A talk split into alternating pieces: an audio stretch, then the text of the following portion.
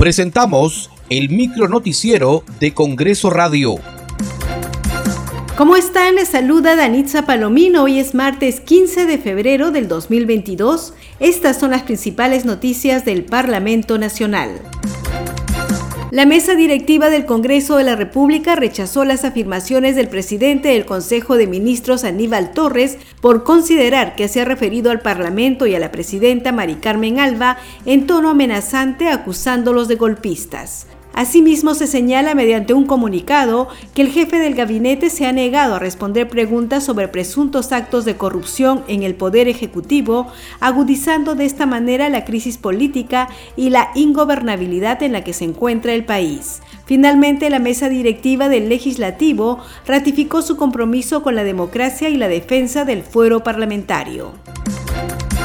La Comisión de la Mujer y Familia aprobó la propuesta que plantea prevenir, sancionar y erradicar la violencia contra las mujeres y establecer la obligación a gobernadores regionales y alcaldes de crear las instancias encargadas de combatir este flagelo.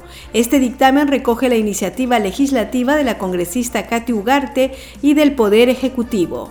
Asimismo, la comisión aprobó que el 19 de noviembre de cada año sea declarado Día Nacional de la Eliminación de la Violencia contra Niñas, Niños y Adolescentes. Con 12 votos a favor, señora presidenta, ha sido votado el predictamen recaído en el proyecto de ley 699-2021-CR eh, con cargo a redacción. Señoras congresistas, se ha aprobado por unanimidad el predictamen que recae en, en el proyecto de ley 699 que declara el 19 de noviembre como Día Nacional de la Eliminación de la Violencia Sexual contra Niñas, Niños y Adolescentes.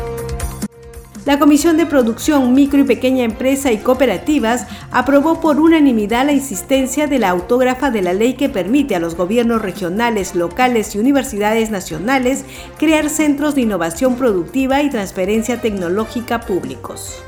Señor presidente, se han obtenido ocho votos a favor, cero votos en contra y cero votos en abstención. Muchas gracias, señor secretario técnico.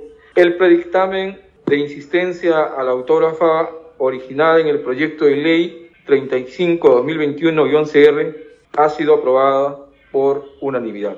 Muchas gracias por acompañarnos en esta edición. Nos reencontramos mañana a la misma hora. Hasta aquí el micro noticiero de Congreso Radio, una producción de la Oficina de Comunicaciones del Congreso de la República.